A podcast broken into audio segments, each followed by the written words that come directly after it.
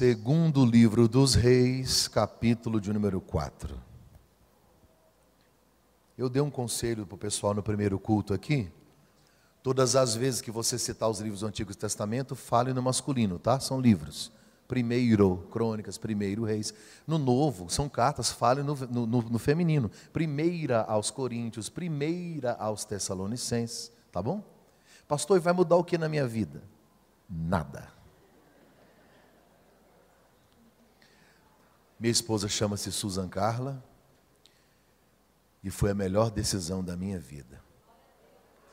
Depois que eu casei com ela, eu prosperei, o dinheiro chegou na minha casa, meu ministério cresceu, eu engordei 25 quilos. Nós tivemos três rapazes, ela ficava grávida e eu também. Só que ela dava a luz. Na verdade, eu ainda estou grávido de três. eu não consigo emagrecer. Ela come, come e não engorda. É linda, é especial, é de um caráter extraordinário. Eu não tenho filhas, só rapazes, três. Eu costumo dizer que eu tenho duas mulheres na minha vida, minha mãe e minha esposa. Esses dias eu pus na rede social, tenho duas mulheres na minha vida, uma me deu a vida e a outra a razão para eu viver.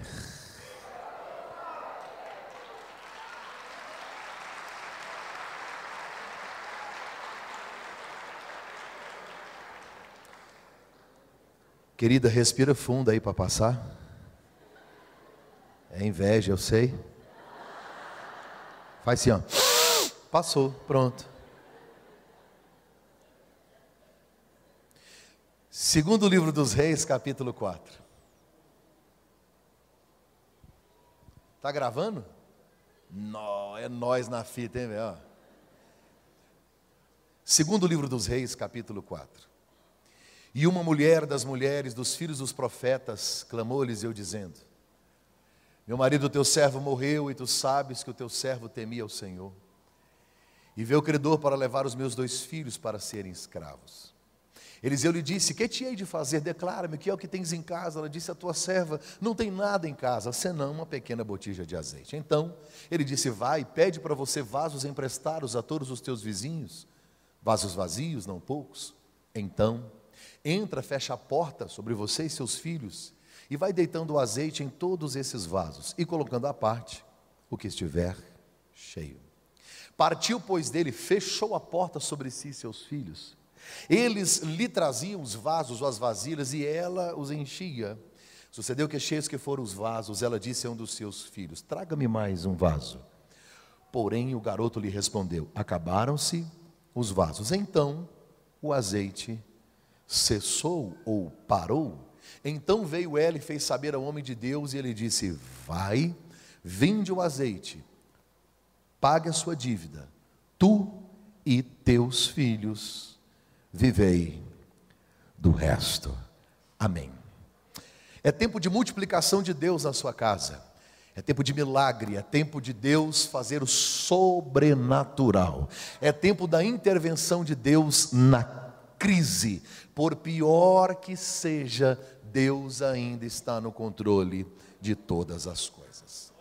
O texto que eu li é muito conhecido e ele trata de uma das maiores crises que esta mulher já viveu. É perceptível que hoje, talvez, num contexto Brasil, em pleno século 21, nós nos identifiquemos com essa mulher em alguma área da nossa vida. Também temos nossas crises, nossas vicissitudes, problemas, às vezes, circunstâncias que surgem ao arrepio da nossa vontade, inesperadamente batem a nossa porta e nós não sabemos como lidar com elas.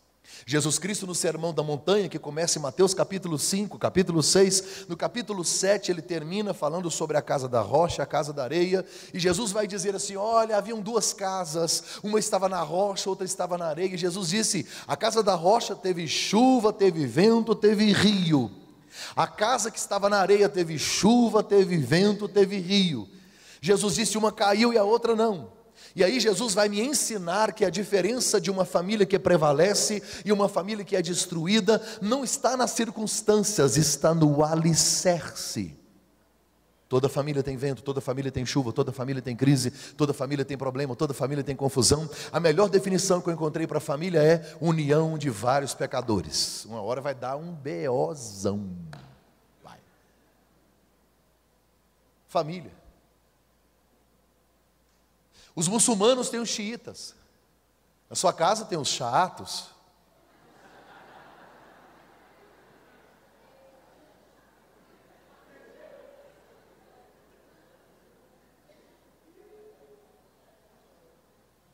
Se você entrou aqui e falar para mim, pastor, na minha casa não tem confusão, levanta a mão que eu vou orar para você ter. Você vai deixar eu sair daqui com inveja toda? Jesus, tá, você vai, você vai, você vai confrontar Jesus? Ele está dizendo: está na rocha, tem chuva, tem vento, tem rio, está na areia também. Só que uma casa vai cair e a outra não. Se você olhar para esse texto, e eu não quero aqui de forma alguma fazer uma exegese desse texto, até porque eu nem sei o que é exegese, mas se você olhar para esse texto, você percebe que o vento bateu forte. Essa mulher está enfrentando uma crise. Quantos de nós também estamos vivenciando na prática uma crise avassaladora, como chuvas torrenciais que nos envelopam, nos engolem, ofuscam o horizonte da esperança? Falei bonito demais.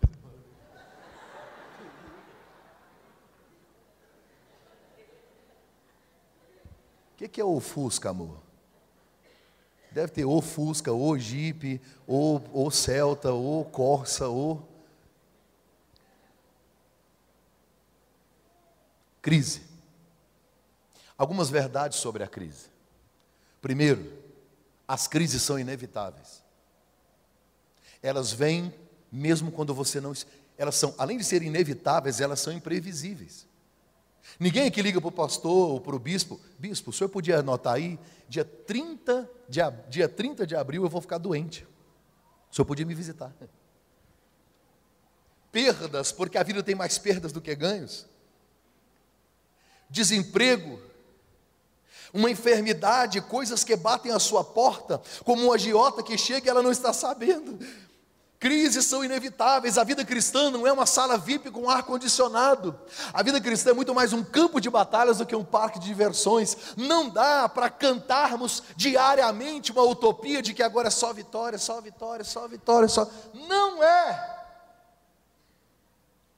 Somos mais do que vencedores, sim, mas não somos só vencedores. As crises são inevitáveis. Segundo, a crise gera medo. Paulo, o apóstolo, vai escrever o seu filho na fé, segunda carta de Timóteo, capítulo 1, verso 7. Deus não nos deu o espírito de medo, mas que você tem medo, tem. Vivemos num país hoje que ainda está chafurdado na lama da crise. A crise que deixou de ser apenas política, passou a ser econômica, agora financeira, bateu na sua porta, entrou na sua casa e ela gera medo, sim.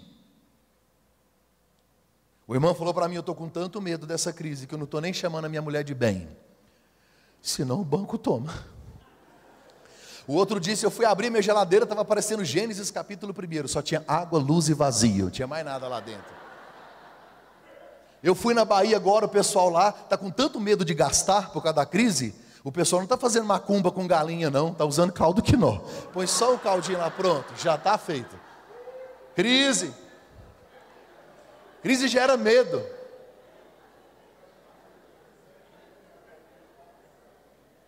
A Bíblia fala que em uma das maiores tempestades enfrentadas pelos apóstolos, Jesus os obriga a entrar no barco, eles vão ao meio do mar da Galileia. Jesus não vai, Jesus ficou para orar.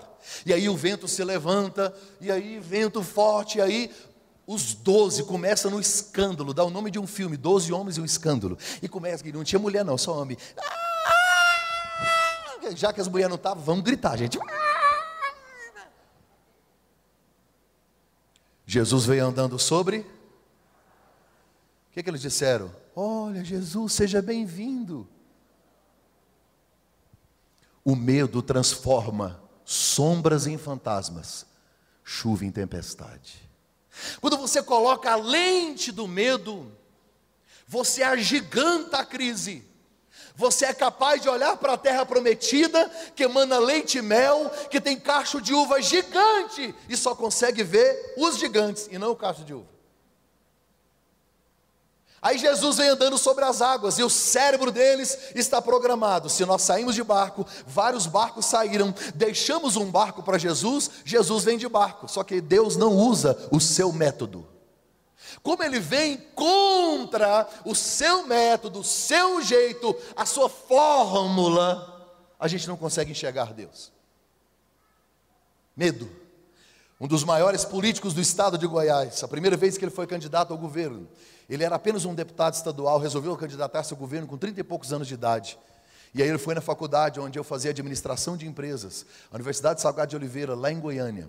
E aí, quando ele foi dar a palestra dele, todos os alunos sentados para ouvir, e aí veio o, a turma de jornalismo e deu um fecha nele, começaram a fazer perguntas e começaram: Ó, oh, você não tem medo de não ganhar? Você só tem 4%, você não tem medo de concorrer com esses caciques que estão aí? Você não tem medo de ganhar e de repente não conseguir governar? Você nunca participou do executivo, só do legislativo? Você não tem medo, medo, medo, medo, medo. E aí começaram a fazer perguntas. E a resposta dele foi uma para todo mundo. Ele disse: O medo bateu a porta, a fé foi atender, não havia ninguém. Albert Einstein diz que a única maneira de viver a vida é assim: ou você crê que tudo é milagre, ou você crê que milagres não existem. Como eu estou pregando para gente crente, gente sábia, gente madura, nós acreditamos em milagre, e no meio da crise, Deus pode preparar um banquete para a sua vida. A crise gera medo, mas as crises também são pedagógicas. Deus nunca desperdiça sofrimento na vida de ninguém, Ele está querendo te ensinar alguma coisa. Às vezes Deus não muda as circunstâncias, porque está usando as circunstâncias para mudar você. Lembra de eu dizer aqui no carnaval do ano passado: Deus não é teólogo, Deus é pedagogo. Tudo que Ele permite na sua vida é porque Ele tem lições para te ensinar. Lá na escola você estuda as lições e faz a prova. Com Deus é diferente. Ele te põe na prova para você aprender as lições. Está na crise, você vai aprender com ela. Deus não levantou Golias para matar Davi, Deus levantou Golias para honrar Davi. Deus levantou Golias para tirar Davi do anonimato. Deus levantou Golias para mostrar para aquele exército que Davi estava cheio do Espírito Santo. A crise veio, o gigante se levantou, fica com medo não, parte para cima. Hashtag partiu para cima. Assim diz o Senhor: o gigante vai cair e eu vou glorificar o meu nome na sua vida. Glória a Deus. A crise gera medo. A crise também é um tempo de oportunidade.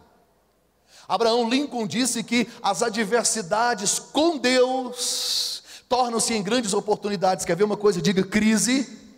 Se você tirar o S da palavra, é crie.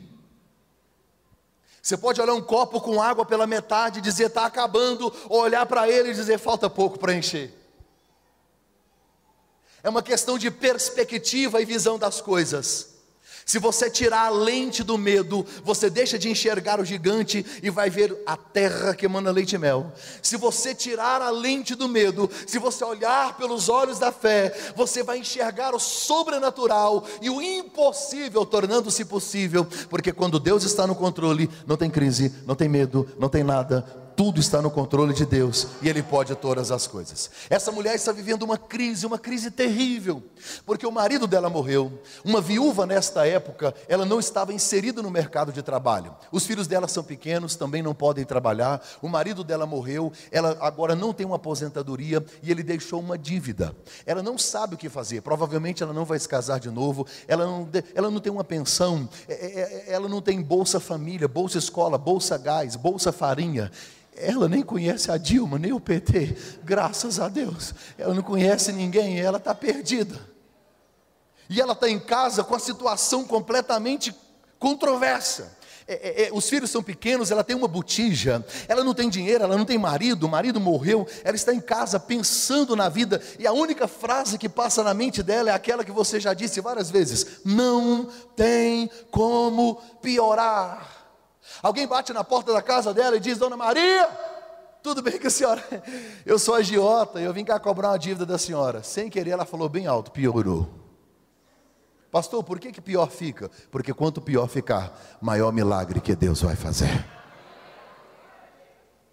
Seu marido me devia, eu vim cobrar uma dívida. Ela disse: Eu tenho uma botija de azeite. Eu ia usar o copo de água como ilustração, mas não tem água aqui.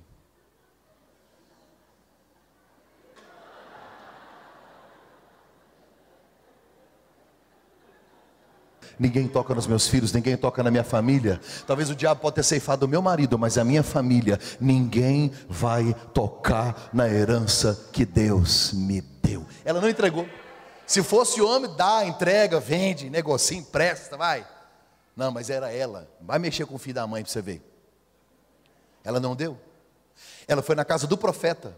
E aí ela vai ao profeta transferir a ele a responsabilidade das circunstâncias. Ela diz assim: Estou aqui porque meu marido era teu servo. A palavra servo aqui é doulos. É como se fosse o escravo de orelha furado. O marido dela servia a Eliseu na escola. Eliseu é o presidente da escola dos profetas, e aí a Bíblia diz que uma mulher das mulheres dos filhos dos profetas, não é que o marido dela nasceu de um profeta, é que ele fazia parte da escola e ele era servo do presidente, ele era servo de Eliseu, ele trabalhava lá. Ela foi em busca de uma solução para a dívida. Quem está devendo precisa de quê, gente? Para resolver a dívida. Ah, não é oração, não. Não, é dinheiro. Alguém está com fome, vai lá na sua casa. Me dá um prato de comida. Você fala, ajoelha aí que eu vou orar. Senhor, meu Deus e meu. Não. Quem está com fome quer comer. Quem está devendo precisa de dinheiro. Ela transfere para ele. Sabe o que, que, ele faz? Ele faz uma pergunta: O que, que você tem em casa? Ela disse: Se eu tivesse alguma coisa em casa, eu não tinha vindo aqui não. Ah, eu tenho uma botija de azeite. Mas sabe qual a frase que ela disse antes? Essa frase é terrivelmente dolorosa. Com relação à família, talvez seja a frase mais triste relacionada a um lar que serve a Deus. Eu não tenho nada em casa. O que que você tem em casa? Prazer, paz, provisão, tem sossego, tem vida, tem amor, tem beijo, tem abraço. O que está faltando na sua casa? Olha que triste, eu não tenho nada. Ah, eu tenho uma pequena botija. Eliseu disse: vai para sua casa e multiplica. Ah, se fosse eu. o quê? Eu saí da minha casa e vim aqui, porque meu marido trabalhou para o senhor. Eu achei que tinha um fundo de garantia. Férias, décimo terceiro um adicional noturno, a insalubridade, não tem. Eu vou entrar no Ministério do Trabalho agora. Você sabe por que muita gente não recebe milagre? Atitudes precipitadas em tempo de crise. Grave o que eu, grave o que eu vou lhe dizer. Não tome uma atitude permanente, baseado numa circunstância temporária. Cuidado para não tomar decisões sérias em tempo de crise. Cuidado! Ela olha para Eliseu e ele diz: Vai embora, se vira, que vai dar certo. Ela olha para Eliseu e no cérebro dela de imediato processa: não é Eliseu que está falando, não é o pastor que está falando, não é profeta que está falando, não é o presidente da escola que está falando, Deus está falando na boca dele. Se eu obedecer, o milagre vai chegar. E ela vai. Aí ela vai pegar agora a, o, tudo aquilo que os meninos trouxeram, e ela tinha em casa uma boa. O que, que ela tinha? E o profeta mandou buscar na casa dos vizinhos botija? Não, vasos. A botija é pequena e o vaso é grande. Aqui já é meio doideira, né? Ela pega uma botijinha e enche um vasão. Quando ela volta, os dois estão tá cheios. Duas classes de gente acredita nisso: crente e doido.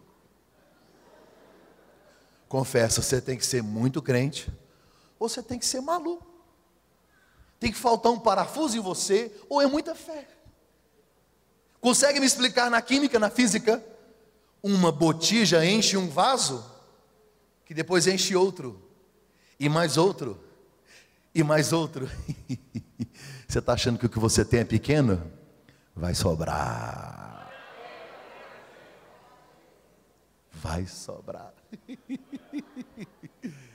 Quando a casa dela lotou, ela foi lá no profeta. Profeta, profeta, profeta. A minha casa está cheia de azeite, profeta. Tem azeite lá na sala, assim, tem azeite na cozinha, tem muito azeite, tem azeite espalhado, profeta. O que, que eu faço? Vai para sua casa, boba. Vai lá na feira dos goianos e compra tudo em sandália, boba. Bobona.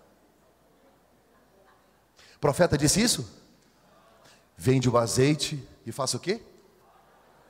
Ah, pague sua dívida. Primeira verdade. Deus detesta gente enrolada. Pague! Outra verdade, milagre tem objetivo. Vende o azeite e paga a dívida. Tem gente que acha que Jesus é um Papai Noel, vem na igreja com os pacotão de milagre. Você colocar no micro-ondas micro celeste e pôr o tempo que você quer. Tu, tu, tu, Aí ele vem na quem quer milagre é você. Quem quer um milagre? Oi, quem quer? Quem quer milagre é você. Eu tomo um milagre para você, milagre. Não, não, milagre é raro. A característica de um milagre é a raridade. Se fosse todo dia, era rotina, não é milagre. Bartimeu nunca viu, cego de nascença, Jesus, filho de Davi. Aí Jesus vai encontrar com Bartimeu. Jesus não sabia o que ele queria, não? Sabia. O que Jesus perguntou? O que você quer? Jesus sabe. Ele quer que Bartimeu declare com a boca se ele sabe o que quer. Pedis e não o recebeis, porque pedis mal, para gastar, em vossos deleites. O profeta diz: vai para sua casa, vende o azeite, paga a dívida, tu e teus filhos vivei do resto. Vamos aprender uma verdade aqui? O profeta mandou ela pegar, comprar vasos ou pegar vasos emprestados? Por quê? Quem está devendo tem que parar de comprar.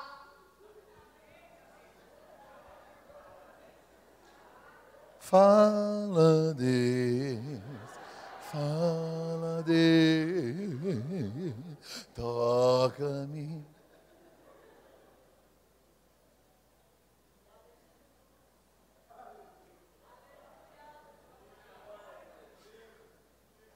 Porque tem gente que faz dívida e ainda põe a culpa no diabo. Dívida é comprar o que você não precisa com dinheiro que você não tem para impressionar pessoas que você não gosta. Quem gosta de você, gosta de você de sandália havaiana ou de tênis da Nike. Gosta de você de bicicleta ou de carro zero. Ele gosta do que você é e não do que você tem. Dívida. Tem gente que compra, compra, compra, compra, compra, compra, chama oniomania. É uma doença. É um consumismo exacerbado, sem precedentes. E aí fica chafurdado na lama da dívida e põe a culpa no diabo. O bispo, bispo Gesso, o senhor podia ir lá em casa orar. O que foi, filha? O devorador. Devorador está do outro lado da rua. Eu?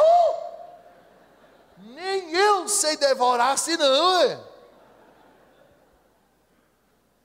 Tem gente aqui que o devorador tem medo de ir na sua casa, senão você vai devorar as finanças, a economia do devorador. Pegar o cartão de crédito dele, porque o seu já está lascado.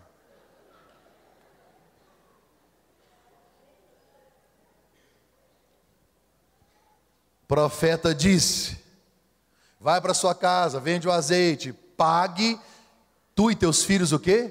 Vivei. A sequência: venda, pague e viva, ok?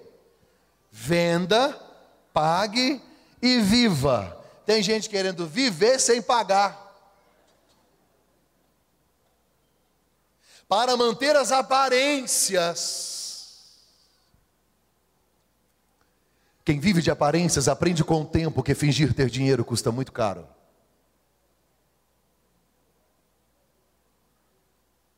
Quem vive de aparências aprende com o tempo que fingir ter dinheiro custa muito caro.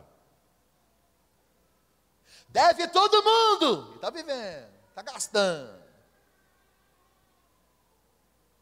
O credor está aqui, olhando no Facebook. E Vossa Excelência está lá na praia devendo e tirando selfie, fazer biquinho.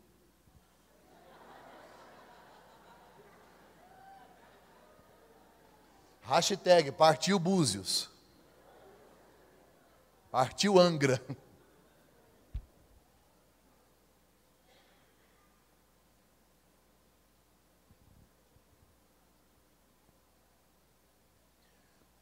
Por que, que essa mulher experimentou o sobrenatural? O que, que de tão especial está inserido ou está inerente ao caráter, o caráter dela, que fez com que atraísse a atenção de Deus, para que Deus se sentisse à vontade para entrar nessa casa, transformar essa história e realizar o sobrenatural? Primeiro, aprenda com ela, ela reconheceu que Deus estava no controle. Deus estava onde? No controle. Pastor, será? Uhum. Me prova. Ela não murmurou. Primeira coisa que a gente faz na crise: murmurar. Reclama, reclama, reclama, reclama, reclama, reclama, reclama, esperando milagre. Reclama, reclama, reclama. Às vezes Deus retira o azeite para ver se é uma palavra de gratidão. A gente murmura, perde a bênção. A ingratidão é a vitamina que alimenta a amnésia do mau caráter. É forte, em Brasil? A ingratidão é a vitamina que alimenta a amnésia do mau caráter. Você sabe por que Deus retira o azeite? Você só saberá que Deus é tudo o que você precisa quando Deus for tudo o que você tiver. Ele tira tudo para sobrar Ele. Aí você reclama. Primeira coisa que você fez quando você nasceu. Ah, você chorou? Daí a pouco você queria mamar, você fez o quê? Chorou de novo. Passa a vida chorando. Você sabe por que você não chora no dia da sua morte? Porque você morreu. Mas quem está lá perto chora. E você tem que orar para alguém chorar, porque se não chora. Pensa ninguém chorando. Hum, Senhor. Recebe ele na mesma alegria que eu me despeço dele aqui, Senhor. Obrigado por esse livramento. Tem um rei da Bíblia que diz assim: morreu sem deixar saudade. Vá com Deus. Eu quero é ficar aqui, vá com Deus. Partiu o céu. Quando vai para o céu. Tem gente que entra no elevador aí eterno e aperta o I e desce. É, sangue de Jesus tem poder.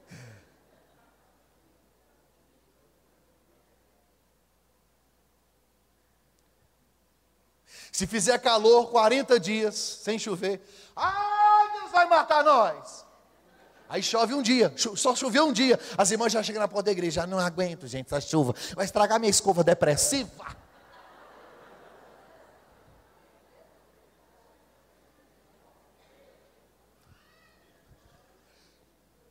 Diga comigo, adorador. Vamos à etimologia, diga adora, dor. Jó, ainda que Deus me mate nele, esperarei. Passo a música do Delino aqui, ó. Se Deus fizer, Ele é Deus. Se não fizer, facinho de entender isso. Você, quando falta o azeite, quando a dor vem, a crise vem, você é um adorador ou um murmurador?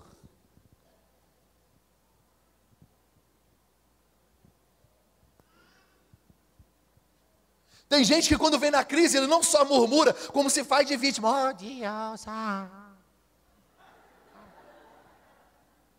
Pare de se fazer de vítima. A primeira atitude para quem quer sair do fundo do poço é parar de cavar. Ela viu que Deus estava nu, porque ela não murmurou, ela não pôs também, ela não pôs a culpa no diabo. Se você observar o texto sagrado, Aqui nesse texto tem dívida, filhos escravos, o agiota está na casa dela, tem morte, ela está viúva, só tem uma botija, uma coisa, mas não tem o nome diabo, nem tudo de ruim na sua vida é o diabo. Ela vai ao profeta e diz: Eu estou aqui, porque meu marido, teu servo, era temente a Deus. Parece que Deus virou as costas para ela e ela ainda está falando em Deus.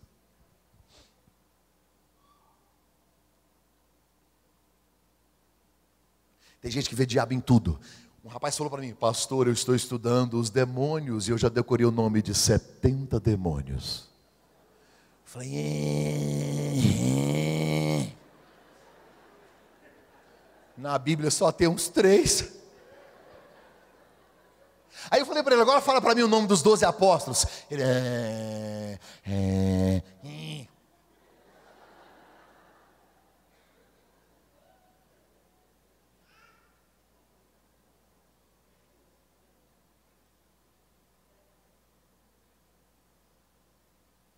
Quando você não consegue ver Deus nas circunstâncias, quando você não consegue enxergar Deus, você olha para a prova e diz: sai prova, sai luta, eu não quero, eu não quero. Ei, você tem que esquecer a luta, você tem que esquecer a prova, mas não pode esquecer as lições que ela te ensinou.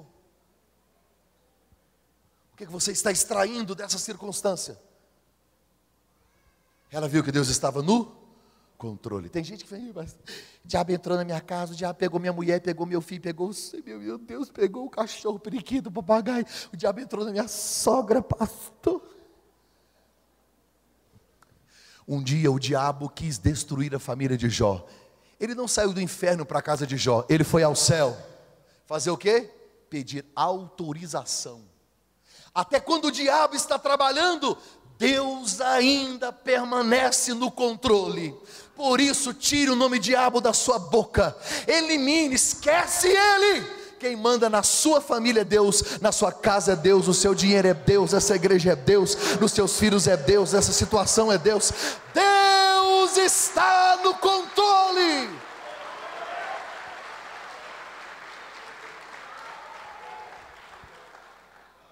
Segundo, ela trabalhou pelo milagre. Ela fez o quê? Hã? Trabalhou. O tamanho do milagre dela depende da quantidade de vasos que ela vai buscar. Tem gente me vendo aqui, ó. Aí você, ó. Se dependesse de você, tinha, não tinha multiplicação, não. Você tinha pensado assim, ah, eu tenho uma caçarola, eu tenho uma, eu, eu tenho uma vazia aqui, eu tenho uma frigideira, eu tenho um pinico, tá bom. Tem gente que só não morre de preguiça porque tem preguiça de morrer. Se você colocar ele para olhar duas tartarugas, uma foge, vai embora. E que é milagre.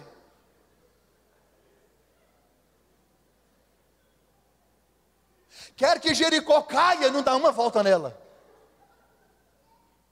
Quer que o, que o paralítico ande, mas não quebra o telhado. E a ideia de Marcos capítulo 2 é: telhado inteiro, paralítico quebrado. Telhado quebrado, paralítico inteiro. Tem gente que quer que o cego veja e não se lave em Siloé. Tem gente que quer que Lázaro ressuscite, mas não tira pedras. Nem a Aline Barros está tirando pedra. Remove a minha pedra. Pais que saem da igreja fala mal do pastor, mal do culto, mal da igreja, e quer que os filhos que estão no carro cresçam gostando de igreja. Me ajuda aí. Deixa de ser hipócrita, ao invés de tirar, você está colocando pedra. Não busca um vaso. Um rapaz falou para mim, pastor, ora para Jesus me arrumar um trabalho. Eu falei, sim, vou orar. O que, que você está fazendo para Jesus te arrumar um trabalho? Eu oro a noite toda no monte. Eu falei, que bom. O que, que você faz de dia? Eu durmo.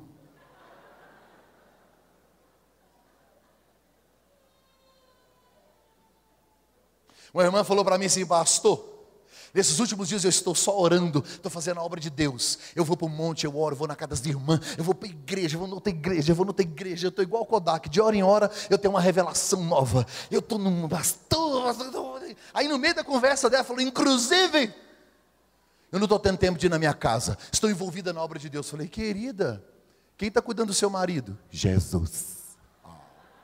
Que bonitinho! Eu acho isso tão meigo.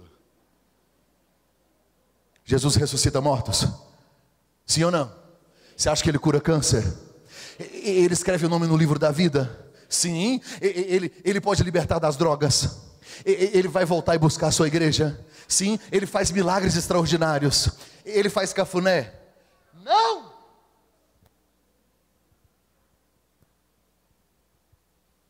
Jesus lê Bíblia para os seus filhos? Não. Ele discipula seus filhos? Pare de responsabilizar Deus por suas atitudes irresponsáveis. Um homem comprou uma fazenda, chamou o peão e disse: Eu nunca tive fazenda, é a primeira vez. É, é, essa, essa fazenda aqui é boa, você trabalha aqui há muitos anos, deixa eu te perguntar. Essa terra dá arroz? Não, dá não, senhor. Essa terra dá soja? Não, também não, senhor. Essa terra aqui dá milho? Não, também não, senhor. Quer dizer, qualquer coisa que eu plantar não dá nada. Ah, plantando aí é outra história. Plantando, se plantar, é beleza.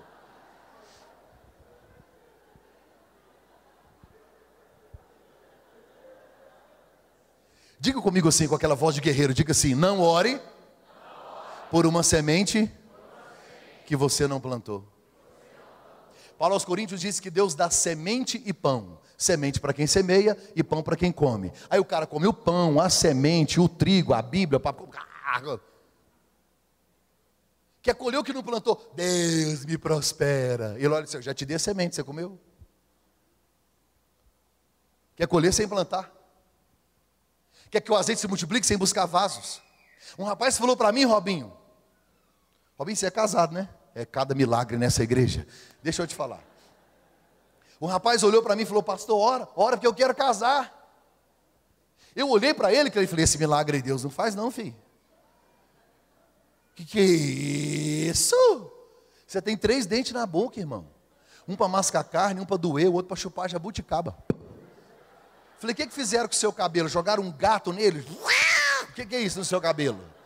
Você usa uma camisa rosa com a calça verde, um sapato preto com cinto marrom, você não estuda, você não trabalha, irmão, e esse bafo? Que, que é isso, irmão? Você não escova, não, não, pastor, não tem dente.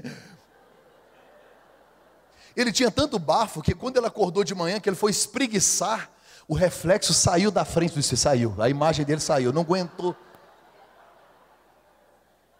O dente de leite dele não perdeu, não azedou. Ele foi tomar lactobacilo vivo, os lactobacilos morreram antes de chegar na boca dele. Ah! Eu falei para ele, filho, quando você ajoelha e diz, Deus me ajuda, Deus olha do céu e fala, me ajuda você.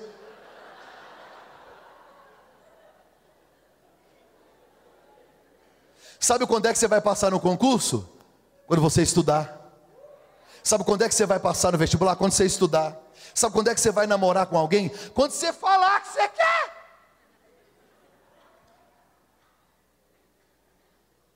Estou esperando o anjo do Senhor trazer aqui. Já fazem 39 anos que eu estou esperando. Eu escolhi mofar. Se o amor não aparecer, procure-o. Deus não comete erros, você é a resposta da oração de alguém. Quer dinheiro, trabalhe, semeie. Quer passar, estude. Quer pregar, leia. Quem cuida do seu filho é você, quem cuida da sua mulher é você. Pare de responsabilizar Deus, é você. A minha oração é para que cada vez que eu e você tomarmos uma atitude sábia, Deus vai fazer um milagre, eu creio nisso. Cada vez que você tirar uma pedra, um Lázaro vai sair. Cada vaso que você buscar, o azeite vai se multiplicar. Cada vez que você der uma volta em Jericó, a muralha vai cair. Cada vez que você quebrar um telhado, o paralítico vai andar. Eu acredito e profetizo esse ano, Deus vai te dar sabedoria e as suas atitudes vão gerar milagre, milagre, milagre, milagre. É milagre!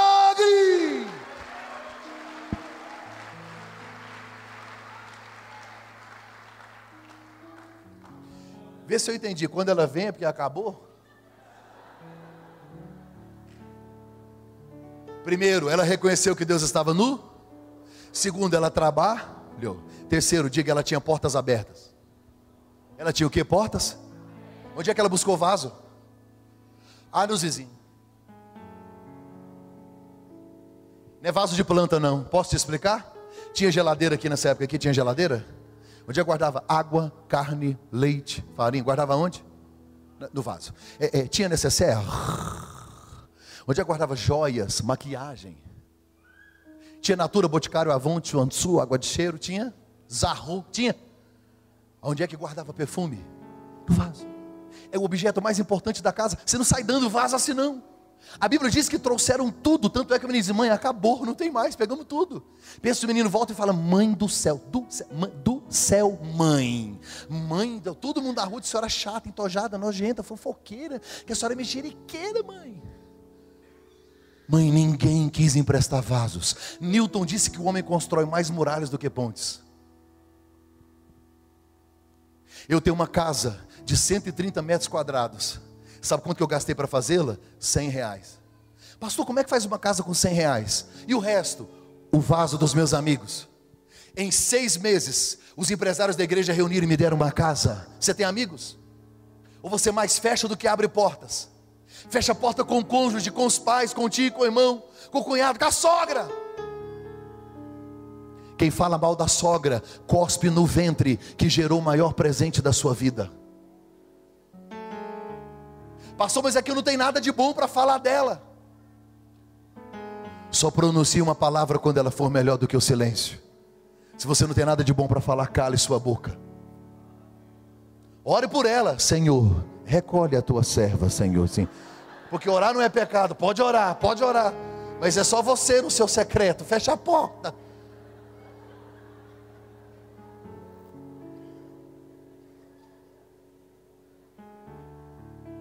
Se você precisar do vaso de alguém da sua família, tem, do seu pai, tem. O tamanho do nosso milagre às vezes depende do vaso de alguém, da aliança que você tem, de uma porta que você tem.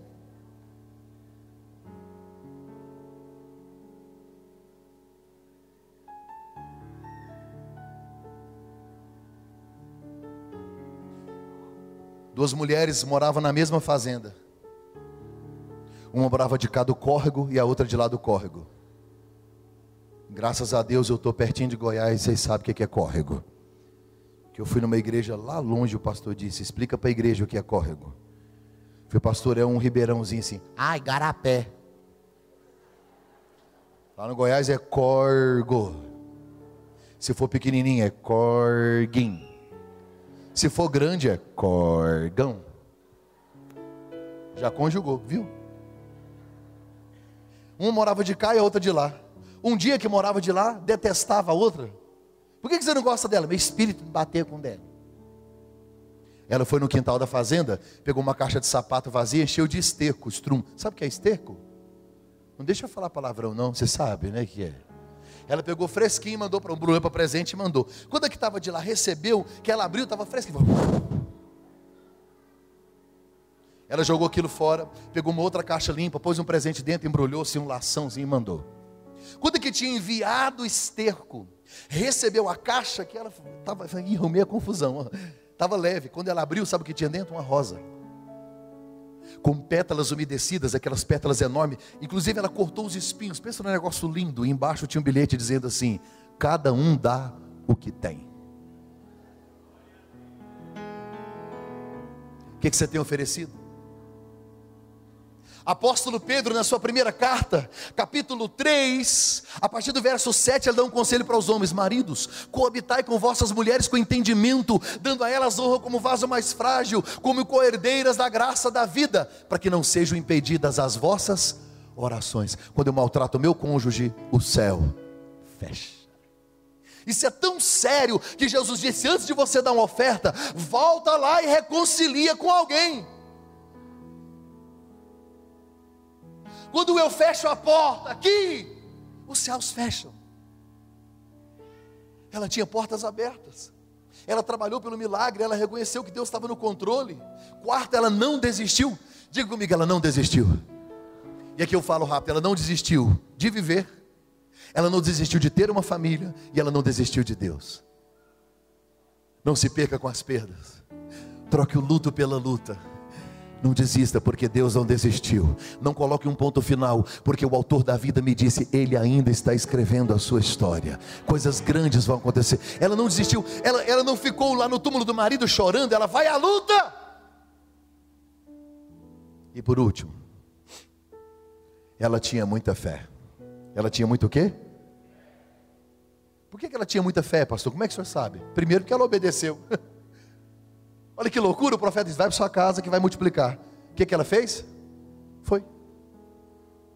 Sem fé? É impossível? A fé é a certeza do que você não, a convicção das coisas que se esperam. Fé. Ela obedeceu de uma maneira tão extraordinária que me impressiona. O profeta disse: vai para sua casa, pega os vasos que vai dar certo. Ela falou: uhum, e foi. Se nem você acredita no seu milagre, quem é que vai acreditar? A Bíblia diz que com a fé você remove montanhas. E não é a quantidade dela, mas em quem ela está depositada. Ela pode ser pequena como um grão de mostarda, mas se você semear na pessoa certa, vai virar uma floresta. Um rapaz andava de carro e fez uma viagem de 200 quilômetros. Quando ele andou 100, a gasolina acabou. Ele ficou com fé, porque quando a gasolina acaba, 3 da manhã, você está no Fusca 79, a fé vem na hora. Ele, meu Deus e meu Pai, eu creio que se eu ligar a chave do carro, o Senhor vai encher o tanque dele para mim. Orou, orou, sapateou e tal. Aí ele fechou a biloquinha do zóio. Quando ele terminou, ele girou a chave. Quando ele abriu os olhos, o tanque fez. Ele bateu a mão e falou: Não acredito.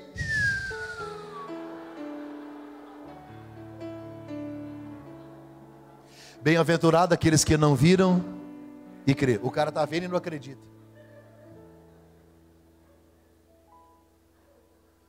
A irmã entendeu aquela parte da introdução que eu fiquei ela ver.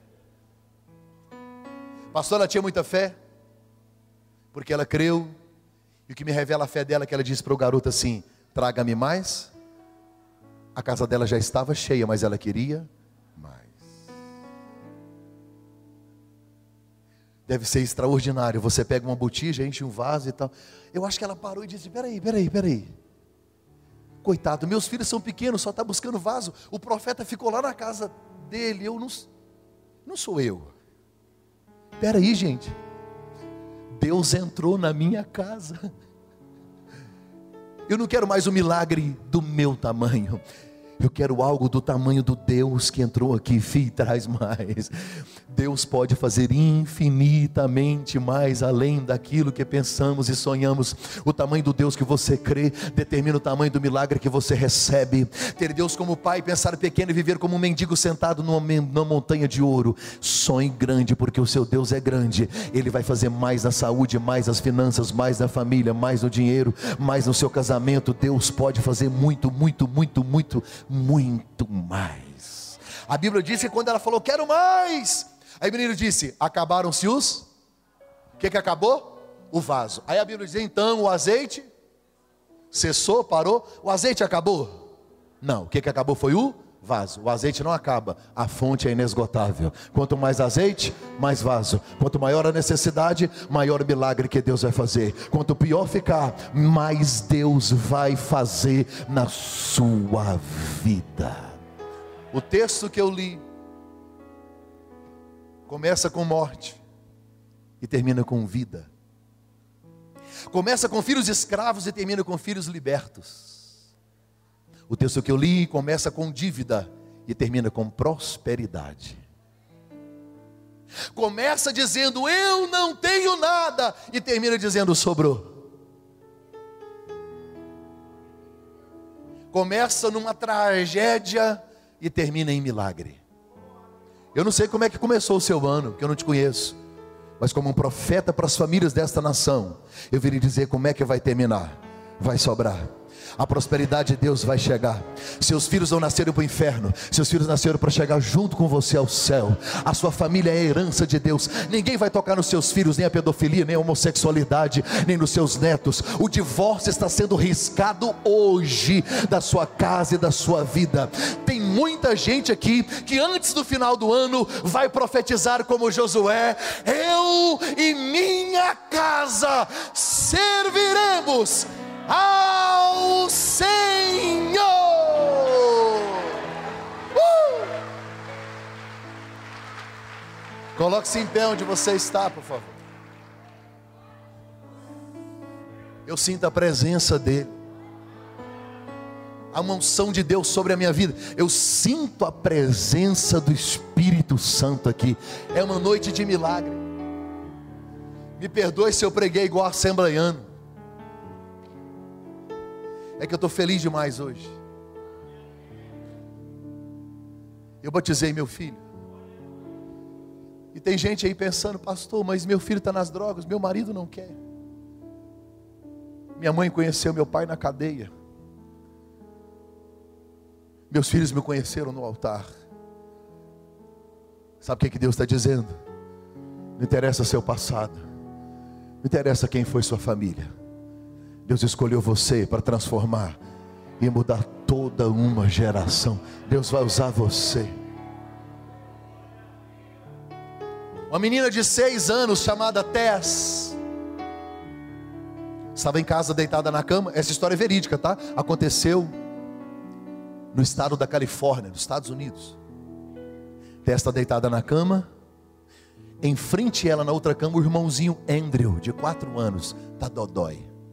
Tess ouviu o pai e a mãe chorar, porque alguns dias os pais vêm chorando e ela curiosa. Ela foi devagarzinho, pôs a mão no ouvido. O pai dizia: Vou vender nossa casa. O dinheiro acabou, eu preciso pagar o tratamento de, de Andrew. A mãe de Tess disse: Eu já fiz campanha, eu já chorei, já orei, mas Deus não responde. Só que a mãe de Tess disse uma palavrinha, uma frase que ficou gravada na alma de Tess. Só um milagre pode salvar nosso filho. Ela ficou com aquilo na cabeça. Sabe o que ela fez? Foi para o quarto, dobrou os joelhos, falou com o papai do céu, deitou e dormiu. No outro dia ela acordou cedinho, pegou um potinho onde ela guardava suas moedas, moedinhas de um centavo e cinco centavos de dólar. Ela andou alguns quarteirões a pé sozinha, chegou numa farmácia. O farmacêutico estava de costas para a porta, conversando com um rapaz alto de terno. Ela fez, ninguém deu moral, disse bom dia, não.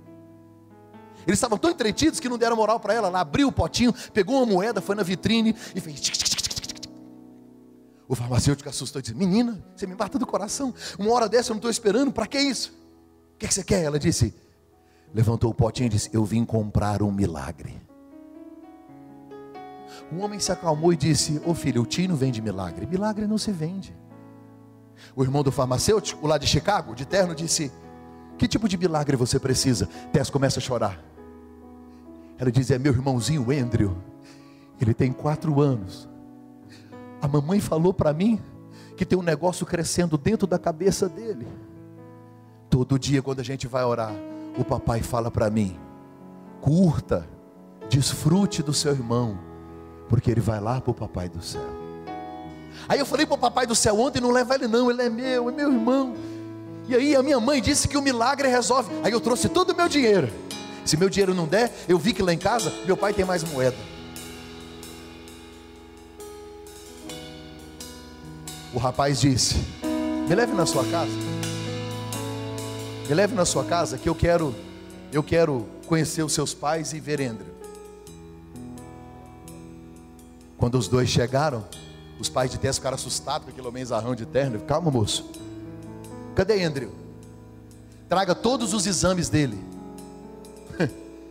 Sabe o nome desse homem? Doutor Carl Armstrong.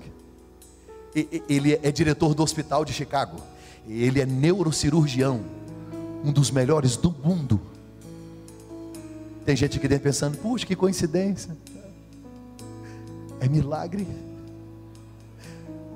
Ele pegou a família toda por conta dele, transporte, hospedagem, cirurgia. A melhor equipe médica abriu, retirou o tumor que não era maligno, curou o garoto.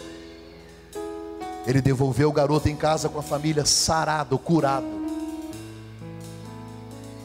Tese estava deitada, olhando o irmãozinho curado, quando o pai e a mãe estavam chorando no quarto ao lado.